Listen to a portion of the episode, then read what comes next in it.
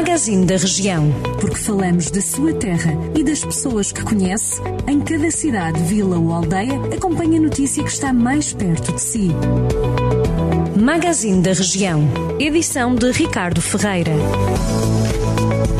No arranque da edição desta terça-feira do Magazine da Região, a notícia de que o Instituto Politécnico de Viseu vai voltar a receber estudantes já a partir de amanhã, quarta-feira.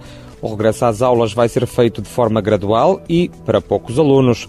O presidente do IPV, João Luís Monipaiva, diz que a Escola Superior de Saúde vai ser a primeira a retomar a atividade letiva, com 30 estudantes a fazerem um exame.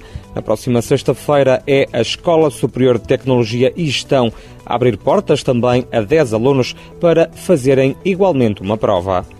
Quem também se está a preparar para voltar à atividade é a Fábrica de Automóveis de Mangualde.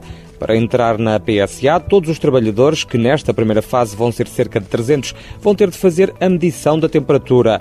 No interior haverá circuitos próprios de circulação, zonas especiais para almoçar e os postos de trabalho estão devidamente afastados para que as equipas possam retomar a produção de veículos. A retoma da elaboração na PSA de Mangualde ainda não tem data marcada. Em Oliveira de Frades, a fábrica de estruturas metálicas da Martifer entrou em layoff no Dia do Trabalhador, 1 de maio. Vai estar parada até ao final do mês. A empresa entrou em layoff parcial numa medida que abrange mais de 200 trabalhadores da unidade de Fabril. A Martifer aponta o contexto da pandemia de Covid-19 e o impacto nas perspectivas económicas e na evolução da reativação das cadeias de fornecimento e das encomendas agora suspensas como razões para a suspensão da atividade da fábrica de estruturas metálicas em Oliveira de Frades. A homenagem a Salazar, que esteve prevista para o dia 28 de abril, há precisamente uma semana, foi cancelada devido ao novo coronavírus. Estava agendada uma missa na Igreja do Vimieiro, em Santa Combadão, a que seguia uma romagem à campa do antigo ditador. A cerimónia pretendia assinalar os 131 anos do nascimento de Salazar, mas foi travada pela atual pandemia de Covid-19, que impôs medidas de restrição, entre elas a contenção social e também o encerramento dos cemitérios.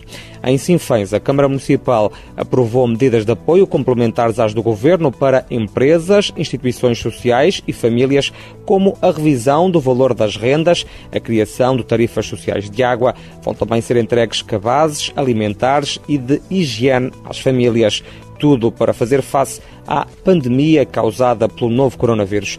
Para fechar, o produtor de vinho do Porto, Taylors, cuja maior produção está localizada em São João da Pesqueira, no norte do distrito, que decidiu declarar 2018 como ano de vinho de Porto Vintage Clássico. Esta é a terceira declaração feita pela empresa e também um marco inédito na história desta secular companhia.